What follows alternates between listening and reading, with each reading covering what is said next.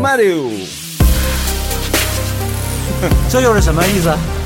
哎，这是我们的， 不是师傅，咱能不，呃，咱们不可以任性到这种程度 啊！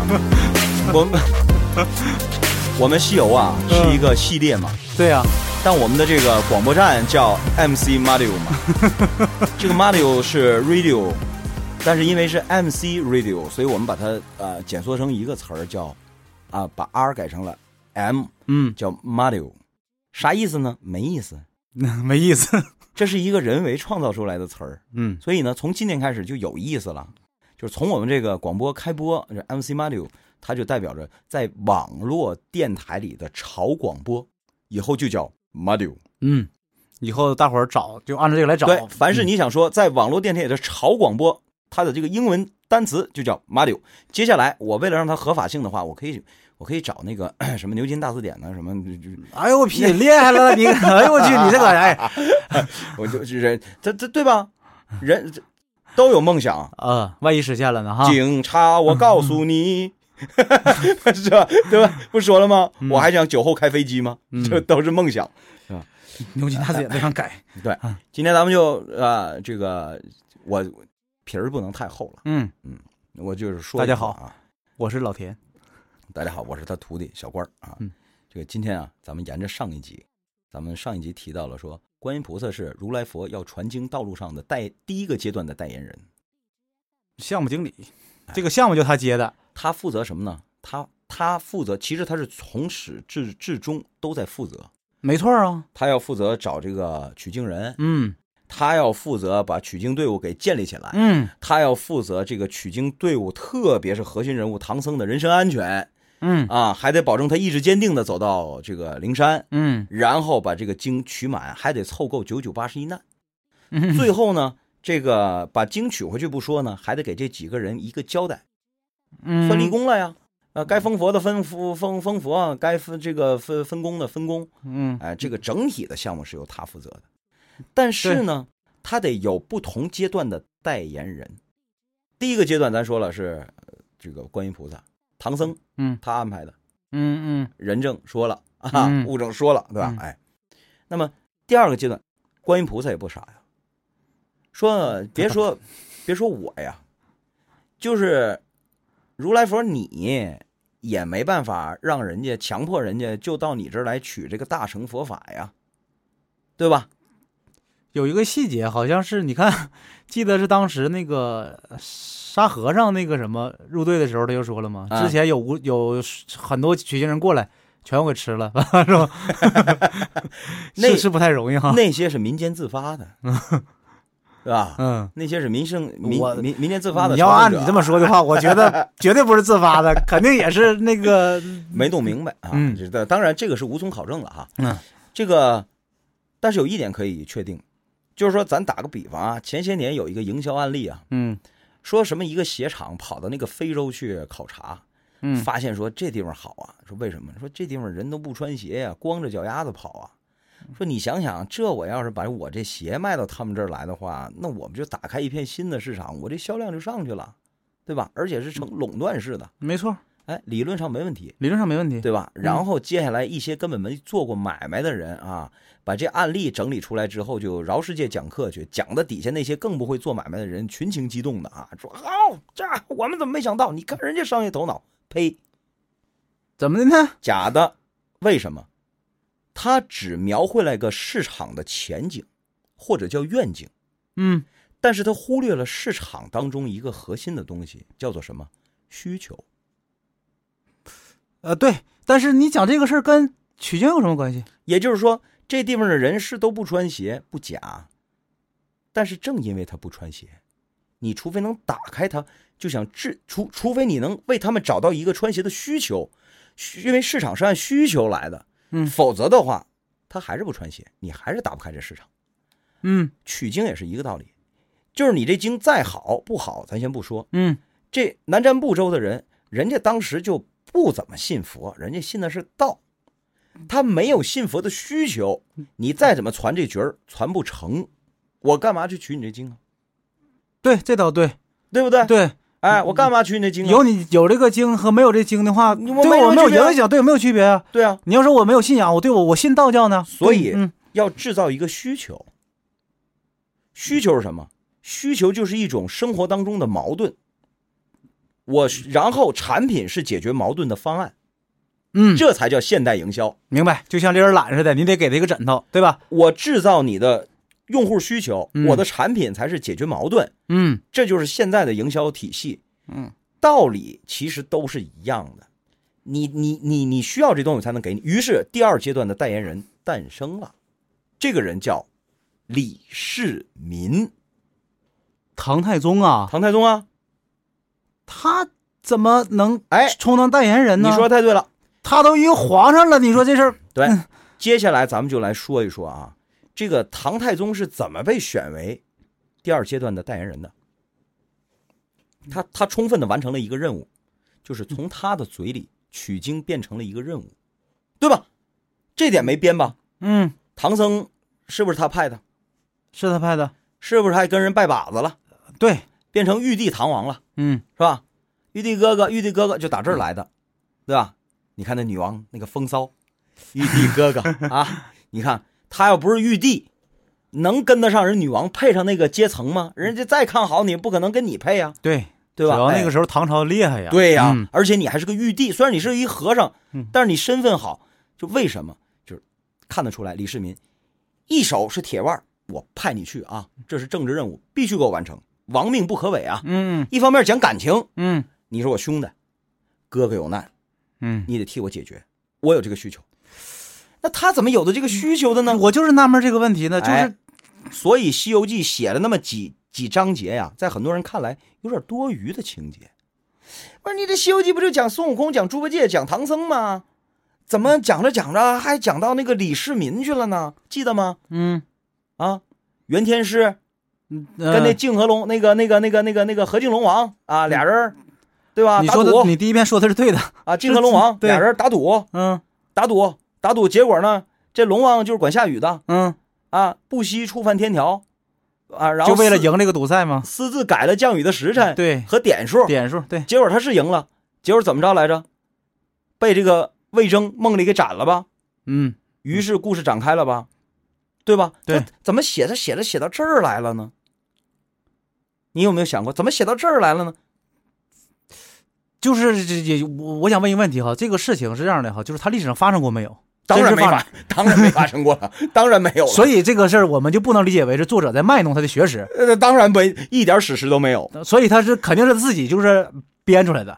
没错，那么就是你要解决问题，就是他编出来干什么？那对不干对？嘛？对呀、嗯制造需求啊，就是你刚才说的对，历史上是没有这个史实的，这是神话故事嘛，嗯嗯它没有史实，它根本就不是根据真人真事改编的，它就是一杜撰出来的。嗯那么接下来我再次强调，我们讲的是神话啊，嗯讲的不是历史，也不是宗教，我们讲的是神话嗯，。是小说。我们用原著来解释原著啊，嗯我们来发现它里面的暗线。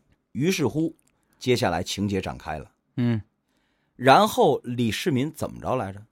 是不是那个龙王啊，给李世民托梦嗯说，你看，你是皇上，嗯我被你们人类誉为是真龙天子嘛，嗯，对吧？我也是一头儿啊，对吧？嗯但是我现在啊，我跟你说，你得救我。说怎么了？他就嗯把前面这事儿跟他讲了。嗯我我跟人打一赌，结果呢，这个触犯天条了。现在上面啊，上峰啊说了，要派你手底下一个叫魏征的大臣呢、要斩我，但是请注意，他可没说在梦里斩他，就光说魏征要斩我。对啊，嗯李世民说：“好吧，你这这这这真龙祭天子嘛，咱俩都是一样的，是吧？嗯朕朕应了你了，神仙有事切相求，你哎当人呢？你还有什么？我朕保你， 对吧？朕就哎有是意思我了。对我魏征那块说好不好使吗？就对说我管不了别人，管不了魏征嘛，嗯真有意思了。结果怎么样？他去找魏征下棋去了吧？嗯结果魏征下了下睡着了吧？嗯，结果这李世民一看你这睡着了，你你睡吧。不对，你你在我视线的范围内，你就别离开我视线就完事儿了，对啊，不对？但是你睡着了，我就不叫你，你睡吧。嗯，他哪想到了，梦梦里给斩了。结果这个老龙王就是那意思，你什么情况 啊？当事儿没办，你 讲不你不讲究，你是不是不讲究啊？啊，他你都搞不定，走咱评理去是吧？哎，对不对？嗯，结果把他弄哪儿去了？地府结果唐太宗其实也是他阳寿到了。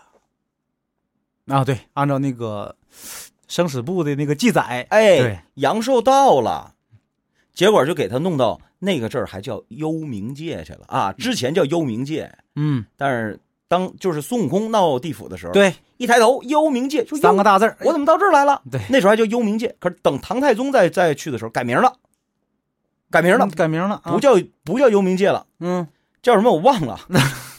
但是啊，这个但是改肯定是改了呗，回去没意回思，回去我查查啊。嗯，就改叫一个，哎，我这记性还真是的。你说说到这儿让人笑话嗯，回去一定查查原文上面写什么。但是是一个佛教意味很浓的了，那么个名儿了，呃，你你你这个细节你想说明什么问题呢？就是阎王爷也投靠这个佛派了。因为什么呢？之前你说孙悟空到我这儿闹闹了一顿啊，这个把我这儿闹了个乱七八糟，结果我到天庭去告状，最后结果一看，哎呀哈，你我这老大也不怎么好使，啊也不怎么管我呀，干脆吧，我投靠新老大吧，啊，或者是啊，最大限度上他也是什么呢？那我也没必要惹佛派了，哎，对吧？按你这么说的话，这个暗示可挺明显的。你听我说完呢，接下来嗯就明白了，因为什么？接下来你看，然后唐太宗到了地府，看着谁了？吓坏了。崔，书里写了，崔判官吗？对吧嗨，这遇到崔判官，他有什么可害怕的呀？啊，那他判碰上谁了？看着他弟弟，看着他哥了，哎呦我天哪！这一点吴承恩可是按照史实的基础之上改 的。我们知道历史上有件真事儿啊，叫做玄武门之变，没错，呃对吧？玄武门之变，玄武对门之变是啥意思啊？其实就是啊，唐太宗啊，这个一一看，哟，李渊，老 贼，那没没有没有 没有，这是那个那什么，老爹，嗯不不不不，你这这也没有，不是不是，嗯你什么意思？看这意思，你是不想把王位给我了？你是想给李元吉呀、嗯，给李建成，你是想给李建成啊？对，小反改正大哥，反正你俩这个对吧？对我不利。于是当时也是手底下人给出主意，说你这时候啊，当断不断，必留后患呐，嗯嗨，快刀斩乱麻呀，是吧？自古以来，这个他这个对事吧儿哈，真赖不着别人儿。我说实话哈，你那个就是他，实际上就是当皇上了，这个锅得有人背，就是他自己想哎干的。那他嗯也是手底下人出的主意，史史书上是这么写你的，要那么说的话，赵匡胤当年当皇上的时候，还是底下人把黄袍披在身上的呢，都为是啥这呀么？写的嘛，对吧？对啊就我不得不当，嗯你这对吧？黄袍都给我披上了，这也这也是手底下，那你这人家分析得对啊。那就像雍正当年也一样，对吧？那这这，嗯总之干了件什么事儿，在玄武门这个地方，他杀了自己的亲兄弟啊，对，把那个李建成、李元吉全给全给那个射死了。对吧？嗯，最后把他这老爹逼的也没招儿没落儿的了，实在不行说得了，拉倒吧，儿子是吧？嗯，位置给你吧。是啊，你不给你位置不给他，你的命我都倒保不住了。 我我我当太上皇去吧。李渊就当了太上皇了。嗯对，哎，这个李世民就继位了。这个在历史上，虽然后来证明李世呃李世民是一个非常杰出的皇上，在他的任内，中国出现了这个贞观之治啊，嗯，是吧？这个但是是对，仍然你是手上沾着血的，这也是一个皇上哪哪怕他是明君心里面最忌讳的事情，也是最属害于怕他就是这个政治生污涯点中的污点。的污点。没错，所以吴承恩根据这个史实呢，哎，他编了这么一段儿，说嗯他到了这个阴曹地府一看，哎呀， 我的天哪！哎呀，合着我怎么躲也躲不了你那们对的啊、呗？因为什么呀？这叫冤死的呀！ 本来你心里对他们就有愧，你于就是相啊当于对 啊，于是什么呢？按照佛家的说法，像他兄弟呃李建成、李元吉啊嗯这种死法的人呢、如果不超度他们的话，他们是脱不了，就是超不了这个呃这叫不能不能不能脱嗯脱生，生，对不能转世，他这个就是魂儿永远是被困在这儿个地府这儿，对吧？哎哎，哎，当然也分多少层地狱啊什么的、嗯，啊对对对。他永远跟这儿困着，就说白了，他是属于冤魂，但是你看哈，我就是想想知道一个问题哈，这事儿怎么就那么巧呢？哪那么巧啊？那那么多那么多魂，对吧？我？我这么跟你说啊，嗯，这地府归谁管呢？归阎王管。对，阎王管着鬼的，对吧？对呀、我不让你出来，你敢出来吗？对呀、就这个意思呀。所以这都是做的扣嗯儿，就是故意吓唬唐太宗的。后面的事儿又又怎么说的？逛了一圈之后，亲自给送出来了吧？嗯，说又给你添了呃这个三这事十儿没告诉他，这事儿没告诉他，告就诉他了，说我又给你添了三十年的20年呃二十年的阳寿，但是你回去得想办法啊，你得想办法，要不然的话呀，我今天是给你添了二十年的阳寿，回头二十年以嗯你后，二十年以后你你回去你你还还你你还得碰上他你们，还得碰上他们，嗯，下回我可就不敢保证再能给你添二十年阳寿了。那说哎呀，那吓坏了，那怎么办呢？不是，我就骑了快了，这生死簿还能改呀？怎么孙悟空不就改的吗？孙悟空好歹是个对吧仙吧，对不对？你李世民你再厉害，你你那不是李世民改的呀，那是阎王给他改的呀。他给这么大面子是对，为什么？就为了吓唬他，说我现在给你个机会，你回去干嘛？你得想办法让这些人超生。所以李世民回去就开了个水陆大会，暗示他了，佛家那套好用。他开了个水陆大会，嗯但是这水陆大会开的有没有用呢？这时候观音菩萨又来了，观音菩萨告诉他没用，白整了。那你费这劲半天的，你给他整到地府里游一圈儿，最后目的就告诉他你上水陆法会去，整个水陆法会就行了，你你都图啥呀？还告诉他没用，就是告诉你，你自己尝试的东西没有用，得按我的来。把鞋卖给不穿鞋呃光脚的，对，就是我告诉你了，不能光脚走啊，硌脚。于于，你你你绑个木头板子 不行，呃对于是你自己想招，绑了个木头板儿。我但我现在告诉你了，绑木头板儿不好使吧？你得听我的，穿鞋，乖。啊，下期再说吧。嗯 你看看，这后面戏太太好了， 太太精彩了，啊得说再见呢。你不你不说再见的话也能见着，拜。哦拜拜。